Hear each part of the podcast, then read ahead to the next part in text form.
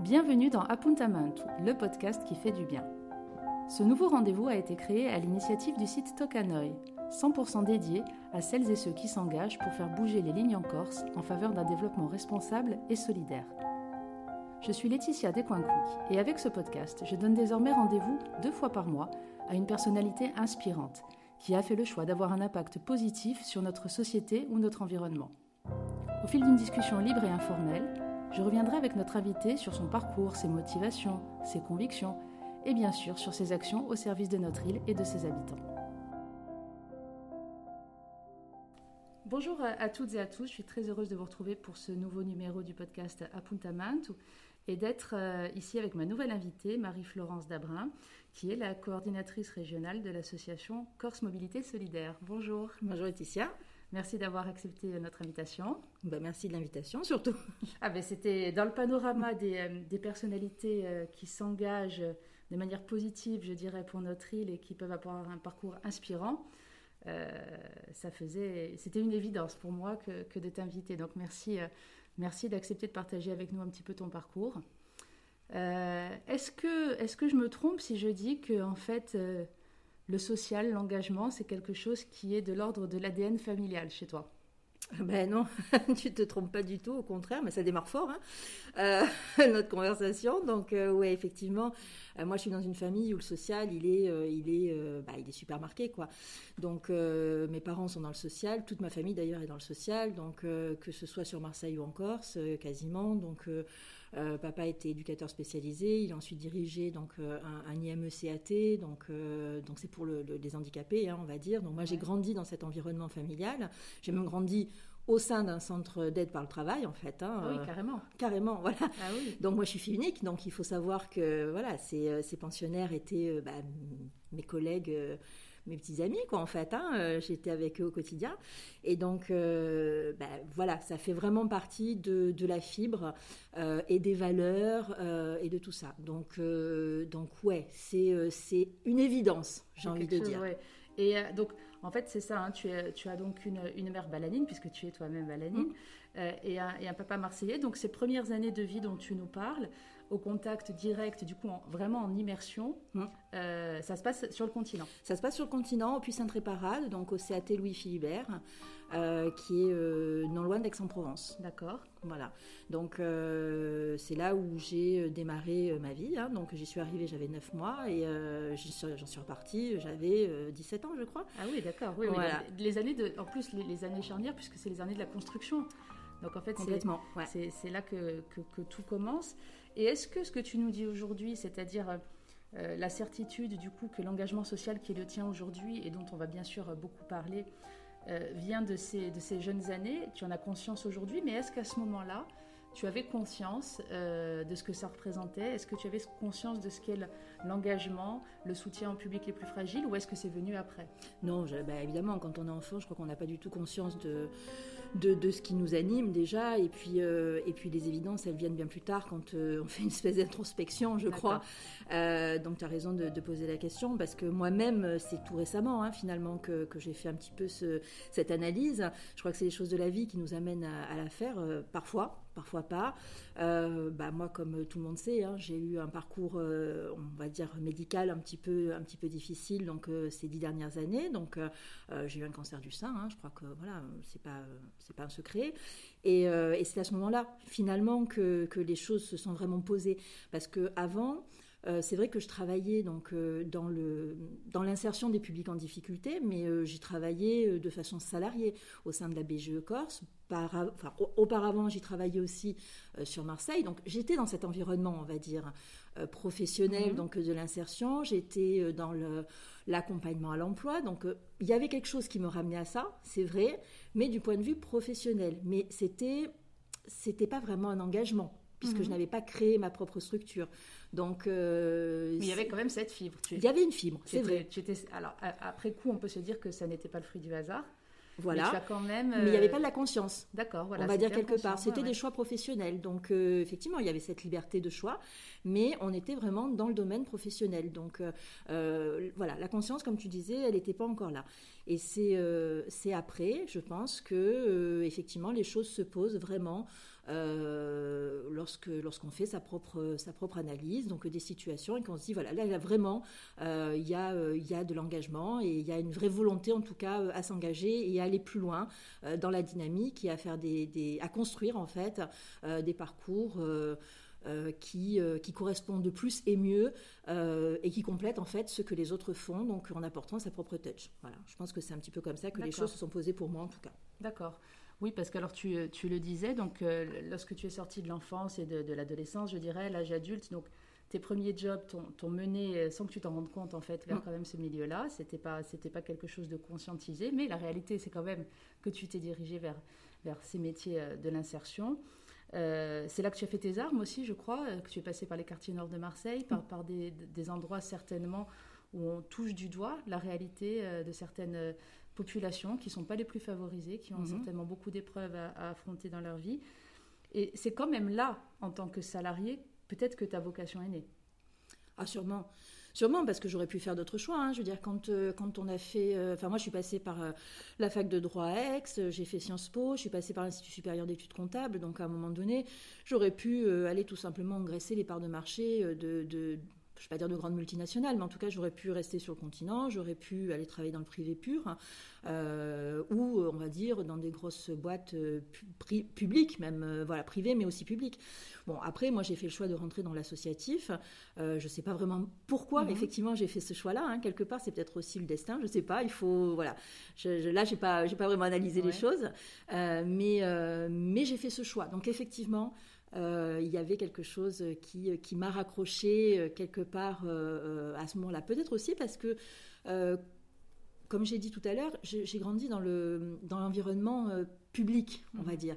Donc, et je ne connaissais que ça. C'est-à-dire que dans ma famille, il n'y a, a, a, pas de... personne ne travaille dans le, dans le grand privé. D'accord. Voilà. Donc euh, c'est peut-être aussi euh, par peur, je ne sais pas, euh, mes connaissances donc d'un secteur, mais en tout cas ce qui est certain, c'est que j'étais pas faite. ceux qui me connaissent me le disent, j'étais pas faite pour aller travailler donc dans, un autre domaine. Je ne me serais pas épanouie, ça c'est sûr et certain. Et je pense que je l'ai fait un petit peu plus tôt, mais je, serais arrivée là où je suis aujourd'hui, j'y serais arrivée d'une autre manière. Ouais, ouais, ouais c'est certain. Et on, parle de ces premières années d'expérience professionnelle. Pour l'instant, euh, tu es encore euh, donc sur le continent, on l'a dit. Et euh, il y a un autre appel quand même qui intervient à un moment, c'est quand même l'envie de revenir en Corse. Ouais. Ça, c'est quelque chose aussi que tu as ressenti vraiment de manière importante. C'était une évidence pour toi à un moment? Ben, écoute, euh, je ne sais pas vraiment. Alors là aussi, tu vois, c'est moi je crois beaucoup euh, que, que les choses arrivent mhm. euh, quand elles doivent arriver.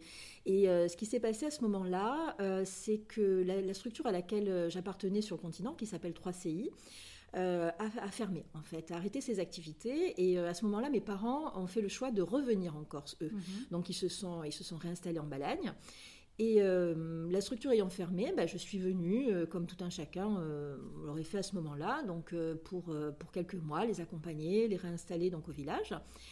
Et à ce moment-là, franchement, contre toute attente, on, est venu me chercher en fait. Voilà, c'est plutôt comme ça que les choses se sont passées, mais, mais vraiment sans trop savoir. Et, c'est vrai qu'à ce moment-là, on me proposait aussi un poste très intéressant hein, sur, le, sur le continent. Et euh, mais je sais même pas pourquoi. Euh, voilà, j'ai eu un contact très sympathique euh, avec avec quelqu'un qui, qui, aujourd'hui est devenu un ami. Hein, c'est Gilles Giovannin. J'ai dit on va pas, mhm. voilà. On le salue d'ailleurs. on le salue, ouais.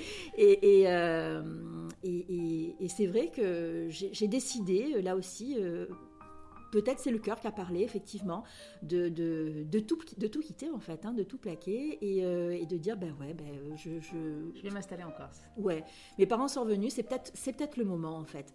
J'étais jeune, hein, à ce moment-là, j'avais euh, j'avais pas, pas 30 ans, mhm. donc euh, je me suis peut-être dit aussi, je pense de façon inconsciente, c'est maintenant ou jamais. C'est-à-dire que si tu passes un cap, ben, ma vieille, tu... tu, tu, tu, reviendras pas, quoi, t'as pas de gosse, voilà. Et puis, je crois aussi que la Corse, c'est D'abord quand on l'a euh, quand on l'a cheville au cœur, euh, voilà. Et, et, si, enfin, le, le, le, on peut pas vraiment se faire à la vie sur le continent. Mhm. Voilà. Pourtant, j'étais à un moment donné, enfin moi j'ai grandi dans le rural, hein, donc le puissant Tréparade, c'est une petite commune, c'est 5000 habitants, ah c'est le pays d'Aix, euh, mhm. voilà, c'est pas Marseille, mais c'est à un moment donné les, les, mœurs et les habitudes de vie. Enfin, c'est pas, c'est pas possible. D'accord. c'est pas possible. Et donc, alors à ce moment-là, donc euh, Gilles, dont on parle, qui te, qui te propose de, rejoindre cette mm. structure, donc c'est BGE. Alors BGE, est-ce que tu peux nous expliquer ce que c'est BGE ah bah écoute, oui, volontiers. Donc BGE, c'est une structure associative qui, euh, qui a 25 ans d'âge donc euh, sur la Corse et qui propose, historiquement, qui proposait de l'accompagnement donc des projets de création d'entreprise. Mm-hmm. Voilà, pour les publics, on va dire, qui sont des chômeurs, enfin des, pardon, des, demandeurs d'emploi, voilà plus exactement, ou des personnes qui sont en rupture mhm. euh, et qui voulaient créer leur entreprise. Bon, progressivement, euh, le métier a évolué et euh, c'est vers l'accompagnement des, des, publics, donc toujours les mêmes types de publics bien sûr, mais qui veulent créer leur propre emploi. et vers l'accompagnement à l'emploi en général, donc vers tout ce qui est recherche d'emploi. Voilà. Donc euh, la, couveuse hein, que j'ai moi j'ai dirigée euh, pendant quelques années. quel, était ton rôle du coup toi? Ben, Moi j'étais accompagnatrice donc euh, à la création d'entreprises donc sur un territoire spécifique en fait qui était on va dire la partie euh, Calvez Calenzane, donc de la Balagne. Euh, et ensuite, euh, j'étais sur la couveuse entreprise, Balanine dans un premier temps. Et ensuite, avec Gilles, donc, on a développé ce dispositif donc, de couveuse, de test d'activité au niveau régional. Voilà, on l'a porté au niveau régional. Voilà, donc ça c'était, on va dire, ce que j'ai fait pendant une dizaine d'années au sein de, de, la BGE et de la couveuse Copara. Donc euh, concrètement, vous avez euh, permis d'accompagner l'émergence euh, de plusieurs projets, de plusieurs créations d'entreprises. et, et c'est quelque chose qui t'a aussi véritablement épanoui. Ah ben oui, moi j'ai adoré, euh, j'ai adoré cette époque-là. Et euh, enfin voilà, de toute façon, je crois que tu fais pas ça pendant dix ans euh, si si t'aimes pas. Hein, à un moment donné, c'est j'ai beaucoup appris. c'est des métiers patients, c'est des métiers où tu apprends beaucoup au quotidien parce qu'en plus c'est dans un contexte, un environnement qui est sans cesse en évolution. comme j'ai dit, tu, tu, commences à travailler donc sur de l'accompagnement donc de, de, projets économiques. finalement, ça se transforme donc sur de l'accompagnement de public, sur des thématiques qui sont plus liées à l'employabilité et aux conditions même euh, des, personnes donc euh, dans leur approche travail, euh, sur les soft skills, hein, qu'on les appelle, donc les compétences, les savoirs, les savoir-être, les savoir-faire, etc. Et donc finalement, c'est sans cesse un apprentissage, donc une remise en cause aussi de, tes propres compétences à toi. Donc c'est absolument génial. Enfin, c'est ça qui est intéressant dans, nos boulots, quoi. Et alors comment ça comment s'arrête cette aventure en fait? Qu'est-ce qui fait que tu, tu, passes à autre chose au bout d'un moment Alors la question c'est déjà est-ce qu'elle s'arrête un jour Oui, en tout cas à la, boutique de gestion, je dirais, oui, parce qu'en fait ça, n'est que continuer, bien sûr. Et ça n'est que continuer, parce qu'il faut savoir c'est qu'aujourd'hui on, continue à travailler avec Corse Mobilité Solidaire, avec la boutique de gestion, donc on a des mhm. marchés, euh, des marchés en commun, etc. Donc euh, c'est pour ça que je, fais le petit clin d'œil et que, et que voilà. Euh, alors il se passe qu'à un moment donné euh, au sein de la couveuse, je m'aperçois de plus en plus que, évidemment, la mobilité, euh, c'est euh, un frein incontournable. Hein, alors maintenant, on en parle de plus en plus. Maintenant, il y a euh, un comité de pilotage de l'ESS. Maintenant, il y a une charte de l'ESS. Maintenant, il y a un plan de lutte contre la, précarité en Corse. Euh, maintenant, maintenant, on est en 2021. Mais moi, euh, ce dont je parle là, moi, je suis rentrée, c'était en 2006. voilà, il faut bien penser que quand j'ai créé Corse Mobilité Solidaire, on était en 2014. Donc voilà, il y a un peu d'eau qui a coulé sous les ponts. Ce sont des sujets qui n'étaient pas tellement sur le devant de la scène et, dont on parlait très peu. alors, il y hein. avait des structures hein, qui œuvraient sur la mobilité, mais c'était voilà, sur des, sur des micro-régions. Donc, mhm. c'est vrai que ces sujets, comme tu dis, non, c'était pas, euh, voilà, ça n'avait pas pignon sur rue, on va dire en tout cas. Et donc, euh, à cette époque-là, effectivement, donc, euh, les problèmes de mobilité, bah, ils étaient déjà pressentis comme étant des gros freins. en matière donc d'emploi, voilà, même de création d'activités, etc. Donc ça, je le voyais au quotidien. Par ailleurs, moi, j'ai travaillé donc, dans le cadre d'un contrat de développement social territorialisé sur le canton de Calenzane. Euh, avec euh, la MSA, euh, Antoinette Saint-Martin, la, la, pauvre. et. Et, ça aussi, c'était dans ce cadre-là, ça avait été pointé du doigt, donc la mobilité, le frein mobilité, donc comme étant hyper prégnant, quoi, comme étant une vraie limite au développement territorial. Donc c'est pas que euh, uniquement, on va dire, une entrée personnelle euh, liée, enfin, qui en tout cas engendre des difficultés d'emploi. C'est aussi une vraie limite au développement territorial et au développement social.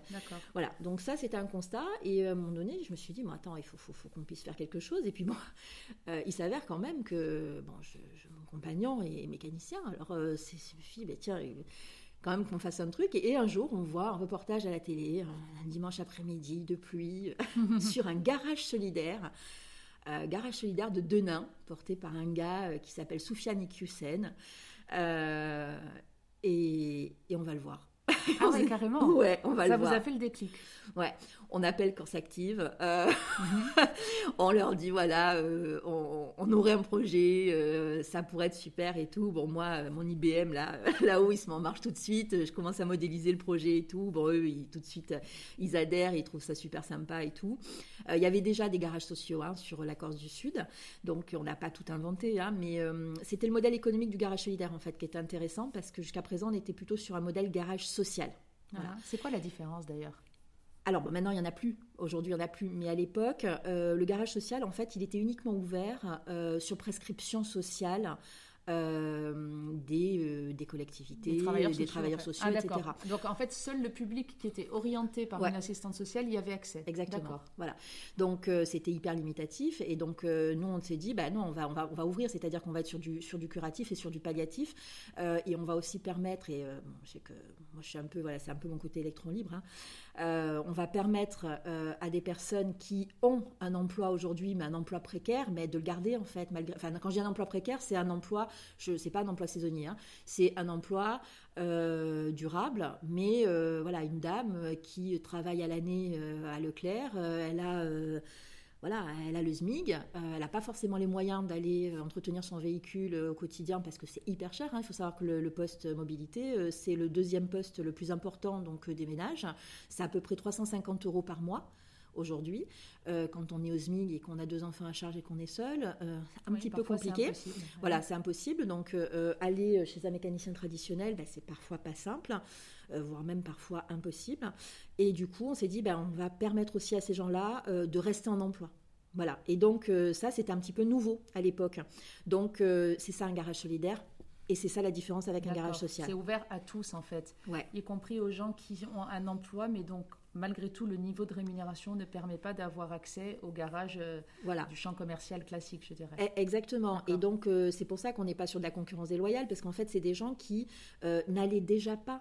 Euh, sur euh, dans les garages traditionnels. Donc euh, voilà. Et, en fait la, différence c'est on regarde en fait le, on va dire la non imposition des gens. D'accord. C'est, on regarde pas le quotient familial on regarde la non imposition donc en fait et le reste à vivre hein, Le reste à je- charge, bien sûr, ouais, ouais. voilà je, je- je fais un petit clin d'œil à, à François Pernin hein, par rapport à, Ah à oui. ça parce qu'il a fait beaucoup toujours volontiers des clins d'œil Ben à oui. François Pernin. mais, mais c'est une vraie euh, voilà c'est une vraie notion et c'est ça un petit peu à l'époque voilà c'est, c'est ce qui nous a ce qui nous a animé c'était de travailler sur la, la mobilité physique des personnes voilà D'accord, d'accord. Bah, c'est, c'est- du coup, on, on comprend bien la différence. Et pour revenir peut-être sur la notion à laquelle tu viens de faire allusion, parce que peut-être que tout le monde ne la connaît pas, euh, le reste à charge, c'est prendre en compte euh, ben, non pas le niveau de revenu de quelqu'un, euh, ni même son niveau d'imposition, mais mesurer concrètement ce qui lui reste en euros chaque mois pour vivre et pour faire face aux dépenses les plus élémentaires. Et c'est vrai que lorsqu'on inverse le paradigme et que lorsqu'on on raisonne à partir de ce qu'il reste aux gens, ben, on s'aperçoit que du coup, la, la- la Ben. population est bien plus importante et qu'il faut aider le plus grand nombre. quand on enlève le loyer et quand on enlève effectivement le poste mobilité souvent euh, il reste plus grand chose hein, quand, Ah ouais, je ne savais pas que le poste mobilité était. Donc c'est Le le, deuxième. deuxième. après le loyer, c'est ça? Ouais. Ah ouais. Donc Ouais. c'est vraiment quelque chose de, de très important. Et donc, alors, ce garage solidaire, donc c'est le premier de Haute-Corse, vous le créez en 2014. ouais 2000, euh, 2015 on a créé la SOS en 2015. 2014 et le garage il est né en 2015 D'accord. Et très vite, euh, la dynamique prend. Ah bah de suite en fait, euh, c'est euh, Il y avait c'est, un vrai besoin. contre toute attente. Hein, euh, ouais, ça a démarré, euh, mais vraiment sur l'échafaud de roue. hein, J'ai envie de dire, on a, on- enfin c'est c'est c'est euh, c'est un peu, euh, c'était un peu ce qui manquait quoi. Euh, voilà. Oui, oui, vous aviez bien identifié quand même euh, ce trou dans la raquette. Il manquait ce service-là à la population. Et Ouais. alors concrètement, pour les gens qui ne connaissent pas, comment ça se présente un garage solidaire?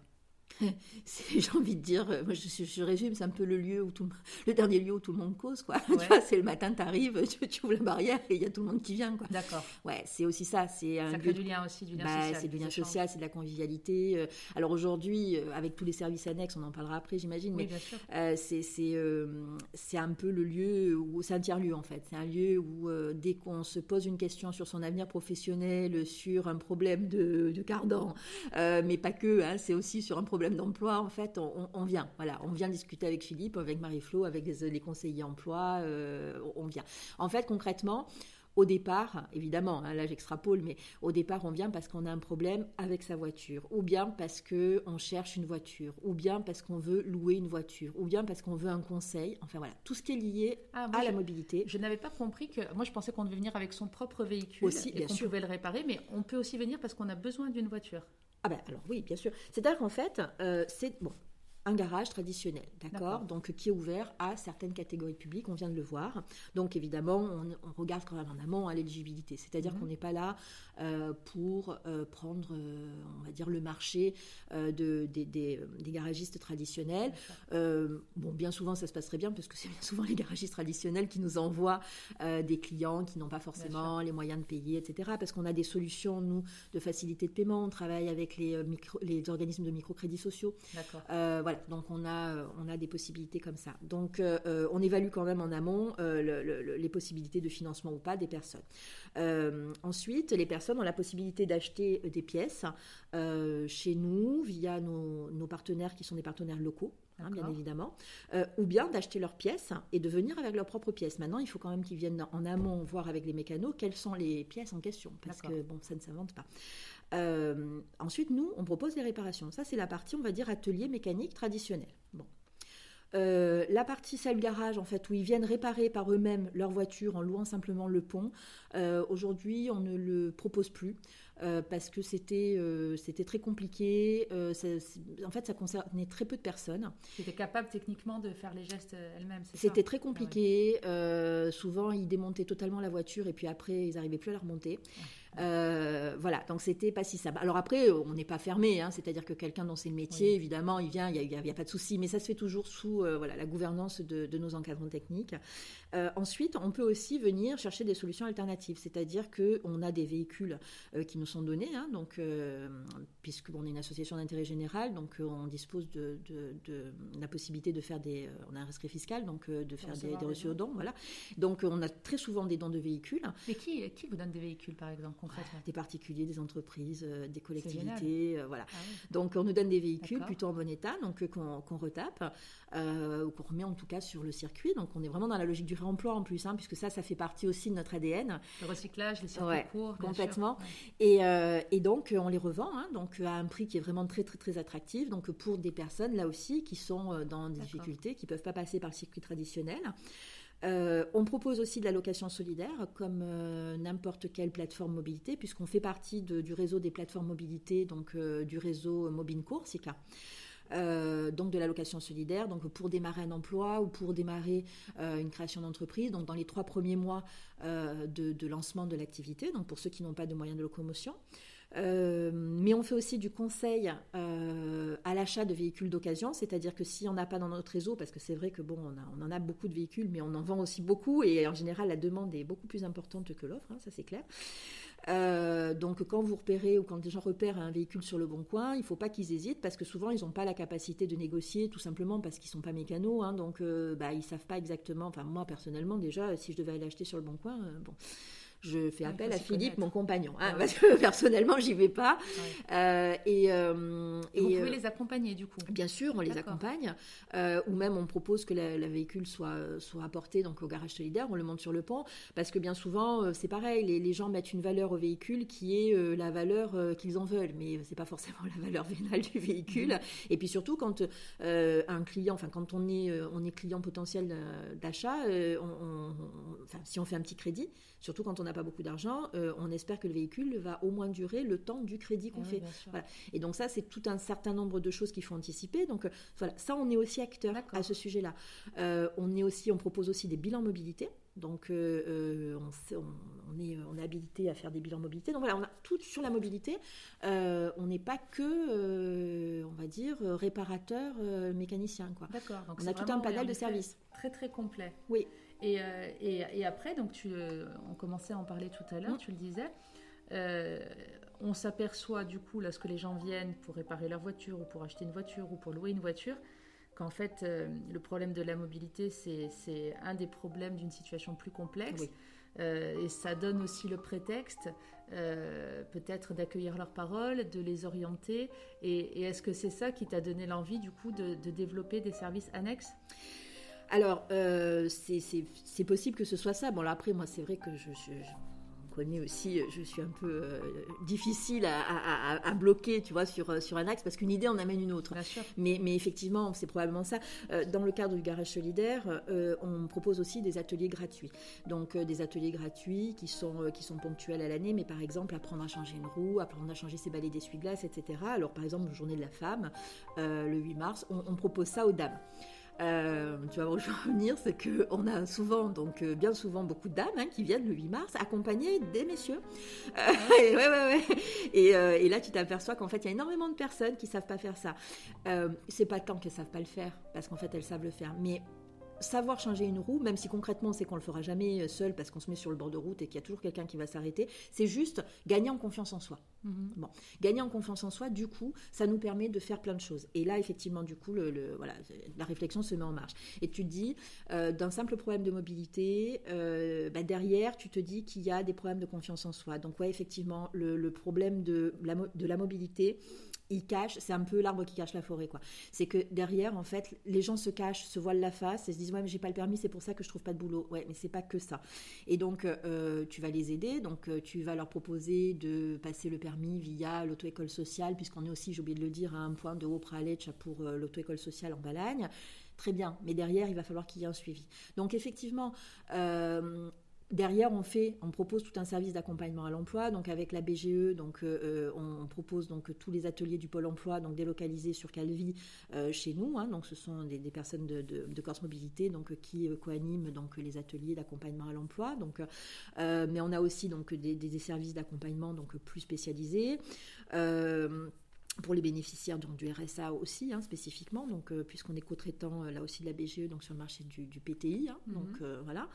Euh, mais, euh, mais, euh, mais pas que. Hein. C'est-à-dire que vraiment derrière, on a voulu aller aussi sur la lutte contre la fracture numérique. Donc on a développé au départ un Fab Lab rural, voilà, de proximité, parce que monter à Corté, encore une fois, les gens peuvent le faire, les gens peuvent se donner les moyens. À partir du moment où ils ont compris l'utilité d'aller au Fab Lab de Corté. Voilà. Sauf qu'au départ, euh, c'est du numérique, c'est de la création numérique, à quoi ça va servir euh, La créativité, c'est pas inné, c'est pas acquis. Donc on, a, dit on va faire ça. Maintenant, ce Fab Lab, il, euh, donc il, marche bien. Hein. donc on fait des ateliers de médiation numérique et des ateliers de création numérique. Donc l'objectif, c'est de de, c'est l'apprentissage en fait des outils évidemment de base, hein, bureautique, Internet, euh, mais c'est aussi de la médiation tout à fait classique. Hein. c'est pouvoir aller euh, travailler euh, donc sur l'administratif, faire ses déclarations d'impôts, etc. donc c'est aussi de l'accès au droit, hein, tout bêtement. mais c'est aussi de la création numérique. Et maintenant, on l'a transformé depuis le début d'année aussi en chantier connecté. Donc c'est un chantier d'insertion qui va permettre donc l'apprentissage des métiers du numérique. D'accord. Donc à chaque fois, euh, on va un petit peu plus loin, donc euh, pour permettre euh, à des, personnes donc en difficulté d'insertion. Alors j'aime pas le mot insertion, hein, mais j'aime pas le mot inclusion non plus. Il faudrait qu'on trouve. moi, je préfère le mot transition. D'accord. voilà. Alors utilisons transition. voilà. Donc des personnes en transition. D'aller un petit peu plus loin, on va dire, dans le développement de leur propre euh, savoir, savoir-faire et savoir-être. Parce que je pense que les trois, on, dit souvent les trois de façon concomitante, enfin, euh, on, les met euh, associés, mais je crois que c'est pas pour rien. Voilà. C'est-à-dire que c'est que, ouais, c'est complètement lié. Et, et, nous, en fait, on s'aperçoit que les gens qui viennent au garage, euh, finalement, ils vont au garage, puis du garage, ils vont à la recyclerie. Donc c'est tout bête parce que au départ, tu te dis, ça n'a rien à voir parce qu'ils vont juste acheter de la vaisselle. Ouais, mais finalement, de là, ils vont participer à un atelier que la recyclerie met en place. Et puis de là, finalement, ils s'intéressent, euh, pas dans la même journée, hein, bien sûr, mais ils vont s'intéresser aux ateliers de médiation numérique. Puis finalement, on va les retrouver euh, dans les ateliers du Pôle emploi. Euh, et puis ils vont venir euh, à un atelier euh, fait par Philippe ou Ashraf pour la journée de la femme. Et en fait, on a des habitués comme ça. Et on a mmh. des gens qui sont tout le temps là. Moi, je, puis je les ai sur Facebook. Et puis ils m'envoient des messengers. Et puis tu vois. Il y a une vraie communauté qui s'est créée. Il y a une communauté, mais qui va, je pense, au-delà de j'adhère à Corse Mobilité Solidaire. C'est-à-dire que les gens, ils sont vraiment dans la satisfaction de leurs besoins. Mmh. Et, euh, et je, suis persuadée que demain, on ouvrirait un autre service. Euh, ils, iraient aussi parce que ça correspond vraiment à ceux dont ils ont besoin. Oui, c'est ça. Et, c'est pour ça que je disais tout à l'heure, en fait, le garage solidaire, c'est le garage solidaire, c'est peut-être la porte d'entrée, mais en fait, ça leur ouvre de nouveaux horizons et ça leur apporte un accompagnement sur, sur différents aspects. Et tu parlais de la, recyclerie, ça c'est pareil. Mm. Il y a maintenant encore quelques recycleries qui ouvrent ces dernières années. C'est quelque chose de très nouveau qui n'existait pas avant, euh, ou en tout cas pas de manière aussi euh, développée. Euh, et, on voit là aussi que c'est quelque chose qui... La, mayonnaise prend très vite. Alors là aussi, c'est toujours la même chose. On est sur les, les circuits courts, le mm. recyclage. Alors d'un côté, on évite les déchets, et Dieu sait sur notre île qu'il faut qu'on les évite. En même temps, on donne une seconde vie aux objets. En même temps, du coup, cette seconde vie fait qu'ils sont à des prix plus abordables. Donc, mm. on donne la possibilité, la possibilité à des personnes de les acquérir. Et en fait, que ce soit l'atelier euh, Corse Mobilité Solidaire ou, la recyclerie euh, ou le Fab Lab, on voit qu'à chaque fois, c'est un nouveau cercle vertueux qui est créé et ça ne m'étonne pas du tout, du coup, que les gens adhèrent. Et, euh, en fait, c'est aussi ce qui fait que petit à petit, vous développez toujours de nouveaux projets. Ouais, moi, tu parles de la recyclerie, je suis toujours super surprise, quoi. Euh, hier, euh, Philippe me disait qu'il y a des dames qui sont montées de Porto Vecchio enfin, moi, je, voilà, je, trouve ça génial, hein, mais en même temps, je suis super étonnée, quoi. Elles ont vu sur Facebook euh, un meuble. En plus, c'était un meuble qu'on avait depuis quelques mois, tu vois. Mais, euh, et puis, elles ont vu sur Facebook ce meuble-là. Alors, deux dames, mais en plus assez âgées, qui sont montées et qui, avec une de nos, de nos salariés, eh ben, elles ont démonté toutes les trois le meuble, l'ont mis dans la voiture. Elles sont, elles sont parties à Porto Vecchio. Mais la veille, c'était une nana qui était montée de Guizot. Euh, puis euh, la semaine d'avant, c'était des gens qui étaient descendus de Bastia. Voilà, moi c'est vrai que je suis toujours surprise, tu vois, de, l'engouement. Et j'imagine que sur Ajaccio c'est pareil, on a des gens de Balagne qui viennent parce qu'ils voient des choses qui les intéressent. Donc euh, ouais, c'est surprenant. En même temps c'est génial. C'est vrai aussi que c'est génial. C'est de nouveaux modes de consommation, ça change les habitudes quand même. On n'a on a pas l'habitude de voir ça chez nous, c'est vrai. Ouais, c'est et en même temps c'est intéressant parce que ça veut dire que quand on veut des choses, on est capable aussi de se déplacer. Donc oui, ça change les habitudes de consommation et ça change les habitudes de vie. Et euh, moi, je pense qu'il faudrait vraiment qu'on analyse euh, tous les apports que, voilà, que ça, peut, ça peut engendrer, euh, y compris pour les gens. Alors bon, là, c'est peut-être des gens qui sont à la retraite, donc je ne sais pas exactement, tu vois, en termes aussi de pouvoir d'achat, etc., quelle, est, voilà, quelle est la réalité qui est derrière. Mais ouais, c'est intéressant. Ce qui est en train de se passer par rapport au réemploi, c'est assez intéressant, je, trouve. Et, du coup, vous en faites partie, vous êtes en, première ligne sur ces nouveaux phénomènes aussi, et c'est, et c'est vraiment génial, quoi. Euh, et, et, du coup, vous êtes aussi maintenant, enfin, l'impression que moi j'en ai de l'extérieur, c'est tout un certain nombre d'acteurs à avoir créé ce qu'on appelle ces tiers-lieux, mm. donc ces endroits où, on invente de, nouvelles manières d'être, de faire. Il y a tout un réseau. Et on voit, et notamment moi j'ai remarqué euh, pendant les, fêtes de Noël, que vous êtes mobilisés vous aussi dans, dans un super projet de, de boîte de cadeaux pour mm. Noël, dont tu pourras peut-être nous parler. Et là aussi, on voit qu'il y a. Bon, ça s'est fait d'abord sur le continent, puis il y a quelqu'un mm. qui, qui, a eu l'idée de, renouveler le concept en Corse, et tout de suite, le réseau s'est mis en, place. Ça, a été instantané. Et vous, vous l'avez vous l'avez suivi aussi en Balagne Oui, on l'a suivi, ouais. Euh, oui, alors euh, sur, Bastia, c'est les, filles ont fait un travail euh, formidable. Hein. moi, j'étais un petit peu en contact avec elles. Non, sur la balagne, c'est euh, une de nos adhérentes en fait, hein, euh, le, docteur Stéphanie Orsini qui, euh, qui m'appelle et qui me dit écoute j'ai vu ça sur le continent, voilà je pense que la recyclerie pourrait le faire et tout. J'ai dit écoute ok mais tu t'y colles hein, parce que là on a beaucoup trop de travail etc. Il peut y avoir des, gens de chez nous qui s'y mettent mais voilà il faut aussi que derrière il y ait la force euh, de l'associatif, si tu veux, du bénévolat qui, se mettent en place. Bon, tout de suite, évidemment, elle a répondu favorablement à, cet appel. Et, euh, et là aussi, contre toute attente, parce que euh, on a du mal à mesurer, à anticiper, à savoir. Bon, que les gens répondent avec le cœur, ça, on le sait mhm. évidemment. Mais bon, en plus, on est dans une année un petit peu particulière, donc c'était compliqué. en plus, c'est un peu difficile parce que tu, tu, as du mal à mesurer euh, là aussi par anticipation, savoir euh, euh, combien vont donner, mais combien vont accepter de recevoir. En plus, tu sais pas vers qui te tourner parce que à qui tu vas distribuer, comment tu vas distribuer, est-ce que les gens vont nous donner des noms. Enfin, c'est pas simple. À organiser, c'est pas facile. alors, en, deux mots, donc l'idée c'est de, de, proposer aux gens qui le souhaitent, donc de faire dans, dans, une boîte à chaussures, une boîte en carton banal, euh, un cadeau pour Noël, donc en mettant, je crois qu'il y avait, il fallait quoi? Il fallait quelque chose de... Alors, quelque chose de bon, quelque chose de chaud, quelque chose de... Enfin, un objet, euh, un petit cadeau, objet déco, enfin perso, on va dire. Euh, il fallait un objet loisir, donc lecture, où on, voilà, petit, et,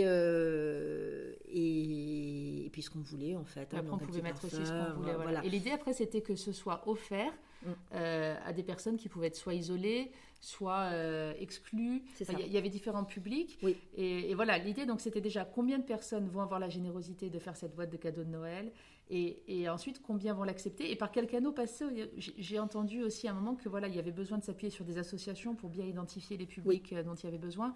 Vous avez trouvé des solutions Oui, oui, oui. Puis alors après, il y a, derrière, en fait, il y a des problématiques en termes de logistique. Donc, euh, oui, concrètement. C'est toujours, en fait, c'est toujours pareil. C'est qu'on est toujours confronté euh, à une réalité qui est la réalité du professionnalisme entre guillemets, c'est-à-dire que bon, c'est compliqué les choses. Donc euh, euh, oui, on s'est évidemment après on a on a pris des relais associatifs, donc on a contacté toutes les associations de, de Balagne hein, qui étaient qui étaient un petit peu on va dire en capacité donc de, distribuer et surtout en demande. Donc évidemment on a eu des retours très positifs de bah, notamment des restos du cœur. Euh, et euh, ils, ont, ils, ont, ils ont été vraiment très, enfin, ils ont vraiment fait un travail formidable sur, euh, sur cette action-là. Et enfin, visiblement, donc voilà, ils ont, eu, ils ont eu des retours super positifs. Nous, on a eu en tout 400 boîtes. Donc, ah, qui ont été. ouais, sur une petite période en plus. Ah ben, on s'est lancé, on, a, on a décidé fin novembre, donc on s'est lancé début décembre, puisque bon, il y avait le confinement, donc ah du coup, on, on, a fait ça, on a démarré le 4, le 4 décembre, et euh, on a tout distribué donc euh, avant la Noël. C'est extraordinaire, 400 boîtes euh, en si ah bah, temps. voilà, sur une petite région comme ça, ouais, ça a été vraiment. Moi, j'imaginais pas. Je m'étais donné, on va dire un pseudo objectif parce qu'on s'en donne jamais vraiment, mais je me suis dit si on en a atteint 80, 100, c'est formidable.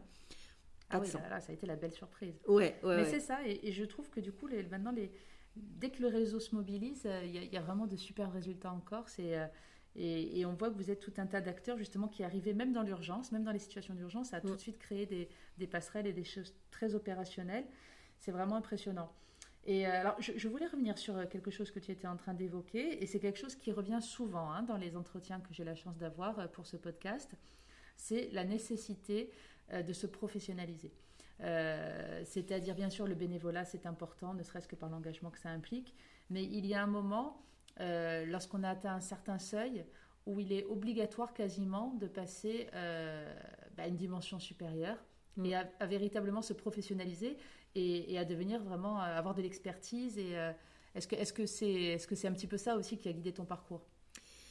Ben, c'est compliqué. D'abord, moi, j'ai, alors, j'ai, euh, je vais pas dire toujours, parce que c'est bon, j'ai toujours, enfin, j'ai, fait, euh, j'ai eu des engagements, on va dire associatifs, bénévoles purs, euh, et, j'en ai encore, hein, avec Philippe, mon compagnon. Donc, lui, il est président du foyer rural d'Arène, donc pour pour l'organisation de la foire de, de la Mondier. donc là, c'est, purement, on va dire associatif, associatif, donc il n'y a pas de, 100% voilà 100% bénévole, etc. Euh, mais, mais même là, même là, tu t'aperçois que comment veux-tu organiser une foire, un événement euh, qui draine 5 000, 6 000 personnes, euh, où il y a 120, 120 artisans exploitants, donc sur un week-end de deux jours, avec en plus de ça les contraintes administratives, mais oui, ah voilà, sans avoir une, une, organisation, une logistique, un service de sécurité. je veux dire, à partir du moment où on te... De toute façon, à partir du moment où tu as, as besoin d'engager des financements et où on te donne des subventions, nécessairement derrière, il va falloir que tu aies une organisation. Et, et s'il y a une organisation, il, faut qu'elle soit professionnelle. Enfin, je, après, c'est peut-être euh, euh, une déformation que j'ai moi aussi en termes de, perception des choses, mais euh, je, je, crois que tu n'as pas le choix. Donc, le bénévolat, c'est bien, mais il ne faut pas que les gens imaginent que derrière le bénévolat, ça veut dire une liberté totale et on fait ce qu'on veut. Non, ça veut dire qu'on s'engage. Et l'engagement, bah, il a une signification. Et la mm. signification, ça veut dire que, euh, enfin, je sais pas, c'est le mot engagement d'ailleurs, hein, c'est la définition qu'on lui donne. Euh, on, s'engage pour faire quelque chose et on s'y tient. Et lorsqu'on s'y tient, après, on peut s'engager avec plein de personnes. C'est-à-dire, si une personne, elle donne une disponibilité de telle heure à, quelle heure, à telle heure, ça veut bien dire qu'on va rester de telle heure à telle heure. Et ça, c'est déjà euh, une, démarche un petit peu professionnelle, quelque part. Euh, professionnalisme, ça veut pas dire, après c'est un, gros mot aussi, hein, mais euh, ça veut pas dire forcément, euh, parce que derrière professionnalisme, on entend contrat de travail, on entend pécunier, on entend, et c'est ça aussi qui gêne un petit peu les gens, mhm. quand on parle de professionnalisme, entre guillemets. Alors c'est plutôt aussi des méthodes, de la rigueur. Ouais, méthode, rigueur, c'est plutôt... L'organisation. Exactement. Mais, mais le bénévolat, il, a la limite, effectivement, de, la rigueur, de la méthode et de l'organisation, comme tu viens de le dire. Je ne vois pas comment on peut faire autrement si, si, en tout cas, on veut réussir de manière euh, pérenne. Exactement, exactement, il n'y a pas le choix. Alors, est-ce que toi, tu peux... Moi, je t'ai demandé, hein, d'ailleurs, c'est un petit peu la seule chose qu'on a préparée dans cet entretien, euh, nous donner trois mots, trois hashtags qui, qui, décriraient pour toi ton engagement, justement, ta forme d'engagement, la tienne, celle qui, qui n'appartient qu'à toi, euh, en trois mots. Ouais, ben, on en a beaucoup parlé hein, de toute mhm. façon tout au long de, de, notre conversation, mais effectivement, donc j'ai dit le premier mot, c'était valeur. Euh, c'est un petit peu comme ça qu'on a démarré euh, ensemble tout à l'heure, euh, parce que l'engagement, pour moi, c'est effectivement une, valeur. Et, en tout cas, ça fait partie de mes valeurs. c'est, pour moi, c'est une liberté totale. si, si je regarde si je regarde, si je fais mon introspection, dans mes valeurs, dans mes trois valeurs essentielles de vie, l'engagement, il est nécessaire. Voilà, je ne fais rien euh, si je ne le fais pas à 100%, euh, s'il n'y euh, a pas une... Il faut que je fasse de façon insouciante les choses. il faut que... Et entière. Et entière, exactement. si je le fais pour, pour, pour, pour m'emmerder, hein, passe-moi l'expression, je veux dire. Euh, si à un moment donné je sens de la contrainte, si ça doit peser sur mes épaules, si je le fais euh, à contre-coeur, euh, j'y vais pas, je peux pas. Et effectivement, peut-être que c'est cette histoire d'ADN familial, peut-être ou, ou d'ADN, je sais même pas si c'est familial finalement. Est-ce que c'est pas mon choix de vie à moi tout court? Est-ce que je sais pas. Mais en tout cas, ça fait partie de mes valeurs, donc c'est c'est une de mes valeurs fondamentales. Et, et d'ailleurs, je crois que j'ai trouvé le compagnon idéal pour ça, parce que c'est quelque chose qu'on partage. Euh, c'est essentiel. Ouais, et, ça, ça, aussi, euh, j'ai mis le temps hein, pour trouver un compagnon idéal. mais le tout, c'est de euh, l'avoir, c'est déjà. ouais, ouais. Mais je crois que voilà, ça, ça c'est essentiel. Donc la valeur, ouais. Après, j'avais j'avais choisi. mission. Mission, ben ouais, ça fait ça aussi. tu, tu, tout à l'heure, tu m'as parlé de, professionnalisme, de, de, de, méthode, de rigueur, etc. pour moi, l'engagement, euh, il est tellement important. Euh, c'est tellement important pour moi en tout cas de faire quelque chose pour lequel je m'engage justement au quotidien. Je, ne sais pas faire les choses à moitié. Euh, je ne, je ne il faut que ça fasse partie euh, de, ma vie. Moi, je ne peux pas travailler 8h midi, 2h, 5h, ça c'est que je ne peux pas. Donc souvent on m'a dit ah mais pourquoi tu n'es pas rentré dans la fonction publique etc. Je peux pas, c'est pas possible. Alors je dis pas que dans la fonction publique on fait du 8h midi, 2h, 5h, mais au contraire je connais beaucoup de fonctionnaires qui, qui, font pas ça, voilà, qui sont très engagés parce que c'est une, une, vraie mission aussi dans mm. certains cas. Mais euh, je ne sais pas faire. Voilà, je ne sais pas faire, c'est-à-dire que je pense, je mange, je vis euh, Corse Mobilité Solidaire, peut-être trop d'ailleurs, mais euh, ça ne veut pas dire que c'est un sacerdoce, hein, mais ça veut dire que voilà, c'est total, c'est à temps plein. C'est choisi en tout cas. Ouais, mhm. complètement. Et, euh, et, je vais être libre à 100%. Et ensuite, vision, parce que euh, c'est le troisième mot, parce que je fais quelque chose dans mon engagement qui me dépasse moi, qui dépasse ma personne. C'est-à-dire que tout ce qu'on fait, tout ce que je fais, tout ce qu'on tout ce qu'on fait, parce qu'on est une équipe, c'est pas que moi qui fais les choses, bien évidemment. c'est on le fait pas on le fait pour le territoire. On le fait pour euh, tu vois Corse mobilité solidaire à un moment donné ça s'est transformé en Corse mobilité au pluriel parce que c'est pour la mobilité des physiques des personnes bien sûr le garage mais pour les mobilités professionnelles euh, et pour la mobilité des parcours des gens euh, et pour les mobilités des territoires. C'est de l'innovation sociale. C'est parce que justement on fait donc de la mobilité inclusive, mais on fait aussi de l'économie circulaire parce que ça a du sens pour le territoire de la Corse, parce qu'on a parlé de circuits courts. On fait de la lutte contre la fracture numérique parce qu'à un moment donné, euh, le, territoire et les gens qui appartiennent à ce territoire qu'est la Corse doivent pouvoir rentrer dans une Corse du 21e siècle, c'est nécessaire. donc voilà, tout ça, c'est vraiment, on s'engage pour l'avenir d'un territoire et l'avenir de personnes et pas pour soi, parce qu'on a envie que les choses soient comme ça. Et ça, je pense que c'est très important aussi. Et le sens de mon engagement, il, est, il est comme ça. il est collectif. Il est collectif, et ouais, ouais, ouais, tout à fait. Et est-ce qu'il y a, euh, alors on a bien compris hein, qu'il y a peut-être quand même euh, un héritage familial, en tout cas quelque chose de très fort que tu as construit toi-même, une voie que tu as choisie, une voie dans laquelle tu t'investis euh, de manière absolue. En tout cas, c'est comme ça qu'on le ressent. Mais est-ce qu'il y a, malgré tout, dans ce parcours, des, des repères, des, des, modèles, des gens qui t'inspirent? Alors chez nous en Corse, mais peut-être ailleurs. Est-ce qu'il y a quand même des gens qui te qui t'amènent à, à t'engager dans cette voie et, et qui sont source d'inspiration au quotidien pour toi? Il y a plein de modèles, évidemment. Alors, moi, je ne vais pas rentrer dans les, euh, on va dire, dans les classiques. Euh, mais bon, oui, évidemment, quand tu vois des gens comme Mère Teresa, après, bon, voilà, je sais pas. oui, oui, en effet, ça peut être une bonne source d'inspiration. Mais oui, mais après, des gens comme Simone Veil, euh, effectivement. alors, c'est toujours, toujours très difficile, si tu veux, de parler de, de, personnes qui t'inspirent. D'abord parce que c'est jamais au quotidien. Mhm. en plus, ce sont sur des parcours de vie, ou en tout cas des choses, des actions qui ont été faites ponctuellement. Simone de Beauvoir. Bah, mais, euh, et puis c'est surtout parce que c'est toujours il y, a toujours de la controverse en fait. Donc quoi que tu quoi que tu dises à un moment donné, euh, il y a quelqu'un qui va trouver que euh, c'est pas comme ci, c'est pas comme ça. Mais moi oui, c'est vrai que Mère Teresa a un parcours de vie qui me fascine. J'avoue, voilà, je, dois le dire.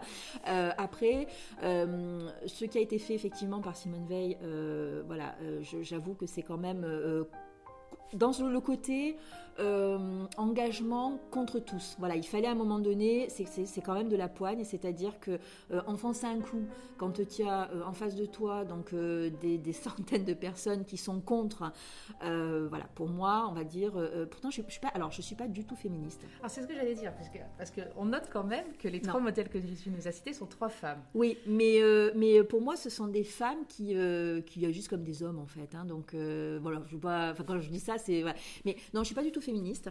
Euh, au contraire, mais je, enfin ou pas, j'en sais rien. Je, je me suis pas, j'ai pas d'idée, tu vois, là-dessus. Oui, tu te définis pas par rapport à ça. Non, non, non, du tout. Mais parce que euh, on est dans un monde où, euh, où des fois il faut, il faut lutter. Mhm.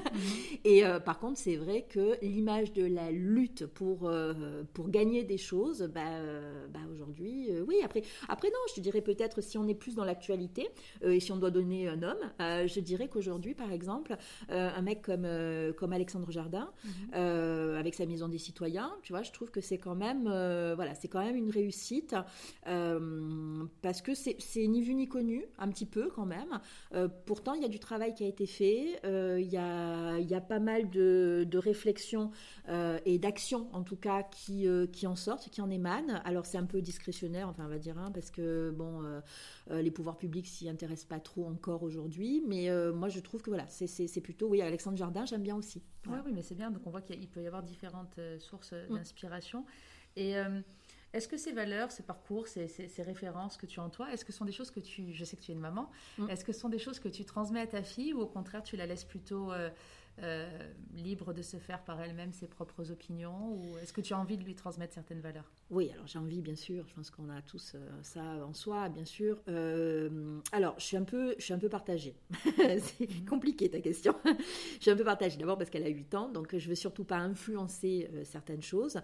maintenant, j'avoue que je serais absolument très déçue si elle choisissait des orientations euh, qui ne vont pas dans certains sens. Euh, et euh, ce qui est certain, c'est qu'il y a, y a, certains choix que, que je, je vais, je vais faire en sorte de lui expliquer quand même qu'il y a des choses qui ne sont pas possibles. Enfin, il y a des manières de penser qui ne sont pas possibles, ça c'est évident. Et euh, bah, elle a déjà compris toute seule parce que bah, forcément, je pense qu'après les discussions que tu as au quotidien, la manière de voir les choses, puis surtout quand tu voyages, tu, enfin, c'est euh, voilà, avec Anna-Marie, on voyage beaucoup, enfin quand on pouvait. Hein. Euh, et c'est une, voilà, une enfant qui s'intéresse à pas mal de choses et du point de vue historique, du point de vue géographique voilà, et, j'essaie de lui expliquer euh, pas mal de, de, points d'histoire. Euh, elle vient, euh, voilà, même dans le, on va dire dans le dans le, quotidien, elle vient euh, au garage, elle vient à la recyclerie et il y, y, a pas mal de choses que, que je lui explique aussi sur le handicap. Tu vois, c'est tout bête, hein, mais ça fait très longtemps qu'elle décide d'aller à l'école avec une chaussette de couleurs différentes parce qu'elle dit c'est pour c'est pour le journée du handicap ou je sais pas quoi. Moi, c'est celle qui me l'a appris. Hein, ouais. moi, je, moi, j'étais pas au courant, tu vois. C'est elle qui me l'a appris. Bon, bah écoute, qu'à cela ne tienne, au contraire, très bien, fais-le. tu veux même le faire tous les jours, voilà. Et ça, c'est des choses, au contraire, ouais, moi, je suis, je suis assez fan de, de, ça. Donc, il faut qu'elle le fasse par elle-même, qu'elle apprenne par elle-même, mais euh, ouais. Mais ouais, mais c'est, enfin, en tout cas, quelque part, l'histoire, euh, l'histoire se poursuit. Donc, tu as, tu as grandi euh, dans ce milieu-là et elle grandit dans dans un garage solidaire et c'est certainement que... ça en fera une femme. C'est ce que me dit ma mère. sensible à, ces sujets-là. Mais écoutez, en tout cas, on le lui souhaite et puis si elle fait d'autres choix, eh bien le tout c'est qu'elle soit heureuse, bien sûr. En tout cas, merci à toi d'avoir euh, pris le temps de partager avec nous tes combats, tes engagements, tes valeurs, les choses qui sont importantes dans ta vie. Et, euh, de donner l'exemple aussi bah, du fait qu'on peut être justement aussi une mère de famille avec euh, une petite fille et qu'on peut trouver quand même le temps de s'engager dans son quotidien. Je pense que c'est aussi un, signal très positif à faire passer. Voilà. Ben, merci de l'invitation en tout cas, ça m'a fait ben, super plaisir. Également. Merci beaucoup et à très bientôt pour de nouveaux projets sûrement. Oh ben écoute, oui, j'espère. merci. merci. Au revoir. Au revoir.